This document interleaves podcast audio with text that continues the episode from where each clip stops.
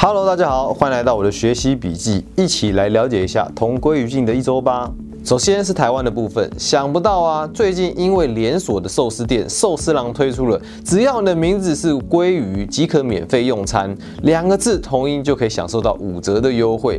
原本这个活动还被吐槽说很没有诚意的，毕竟谁会叫鲑鱼啊？但是啊，网友的下一招你真的想象不到啊！没想到这个活动还真的造成一波改名潮哦。截至十八日中午为止，全台湾出现了一百五十几只鲑鱼先生小姐，还后康豆修波表示，台湾人一生可以改三次名字，为了吃这一顿免费的，花掉两次也是十分值得的。而在今年的三月，也有人将名字改成长达二十五个字，刷新了全国名字最长的记录。但这个记录啊，马上就被鲑鱼之乱给打破了。新北市中和区一位陈姓男子，把自己的名字改为“陈爱台湾包邮鲑鱼、松叶蟹、海胆、干贝、龙虾和牛肉美孚华精品精华希尔顿凯撒老爷”。共三十六个字，哇，真的是直接超前部署啊！替未来的优惠做好满满的准备。哎，改名真是条不归路啊！享受完美食，如果你大彻大悟，想要改邪归正的话，记得不要超过三次哦。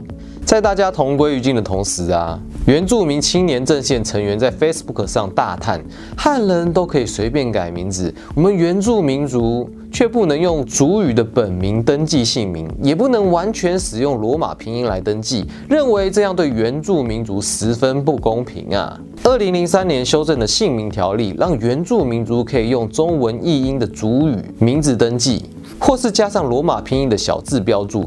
或不然也可以选择在汉语名字之外用小字标注罗马拼音的族名，其实为的就是让人可以方便读懂啊，就像外国人办理台湾户籍的时候必须自己取一个中文名字一样，国家的身份证件必须用官方语言填写，vs 传统名声必须要恢复证明，在你的文字不是我的文字的情况之下，这两派人马在网络上吵得不可开交啊，那不知道你又是怎么看的呢？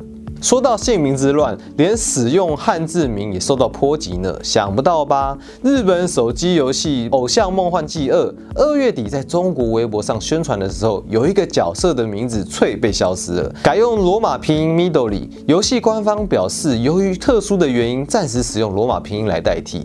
就有网友猜测到，因为翠这个字拆开后是习习族，带有习食两次的含义，因此被封杀。去年微博也曾经出现过今。今日奇脆、奇脆超话等话题也被封杀个措手不及呀！不止不能讲脆，改善陋习也不行哦。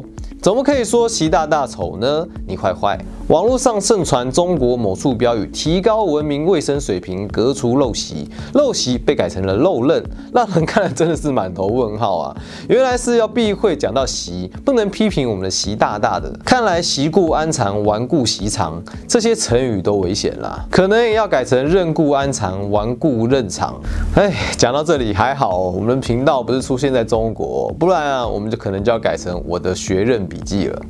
说到国际的改名之乱，那我们就不得不提一下我们的金小胖了。感觉很久没有他的消息了呢。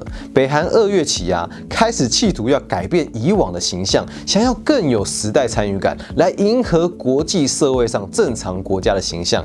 像是把领导人金正恩的职位从委员长改成国家总统，将人民武力省改为国防省之类的等等，并寄信要求各国的大使馆，未来英文翻译都必须称金正恩为。金总统，北韩有从委员长改名为总统的，而美国却有总统的名字被直接拔掉哦。由于去年的大型反种族歧视运动，旧金山通过一个决议，市内四十四间以种族歧视、蓄奴、殖民相关人士命名的学校都必须改名字。这当然包括了好几任的总统啊，像是当年蓄奴的华盛顿及杰弗逊总统。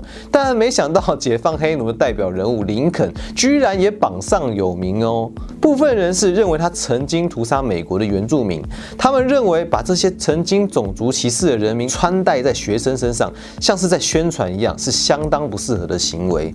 嗯，听到这边呢，不知道住在中正路上的你是怎么看的呢？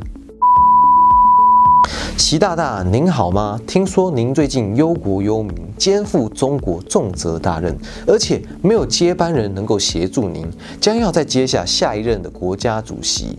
不知道啊，是真的没有接班人，还是接班不了了呢？